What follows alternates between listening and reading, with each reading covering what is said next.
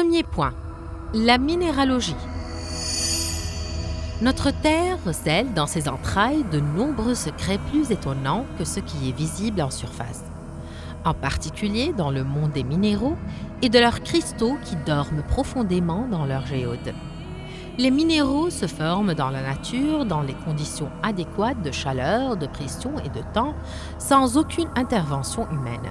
Les cristaux s'agglomèrent pour former les roches qui composent la croûte terrestre. Ainsi, à titre d'exemple, la majorité des roches ignées sont constituées de quartz. Les minéraux constituent les sources de la vie humaine, car ils nous fournissent en matières premières telles que le fer et le cuivre. Certains de ces minéraux sont des pierres précieuses qui sont utilisées dans la fabrication de bijoux et d'autres ont pu être synthétisés par les scientifiques, ce qui a ouvert la voie à la révolution électronique et la création des outils et équipements modernes. La minéralogie étudie de manière plus précise la structure cristalline des minéraux, considérée comme une de leurs principales propriétés physiques. Elle également l'étude de la matière qui les constitue, ainsi que leur processus de formation.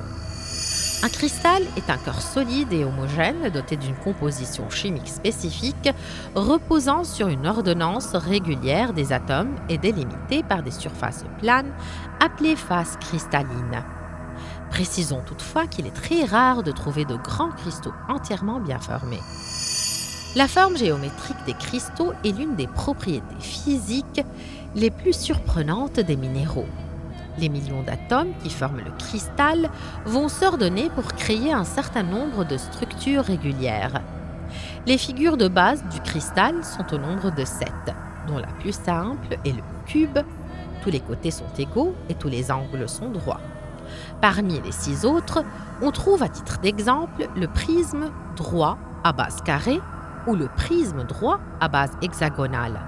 À partir de ces motifs de base, les cristaux sont divisés en plusieurs systèmes cristallins, isométriques, hexagonales, etc. Les minéraux jouissent de plusieurs autres caractéristiques physiques telles que la couleur, l'éclat, la dureté, la densité, la conductivité thermique et le magnétisme et la radioactivité. C'est pourquoi la minéralogie et par extension la christographie, sont considérés comme les domaines d'études qui sont les plus utiles à l'homme, car il n'y a pratiquement pas un seul outil électronique ou mécanique qui n'inclut pas ces minéraux dans sa composition. À cette fin, MIM, le musée des minéraux, a collecté le plus grand nombre possible de différentes variétés de minéraux, même les radioactifs, afin de montrer au public les structures cristallines dans leur forme naturelle et lui raconter l'histoire de ces minéraux.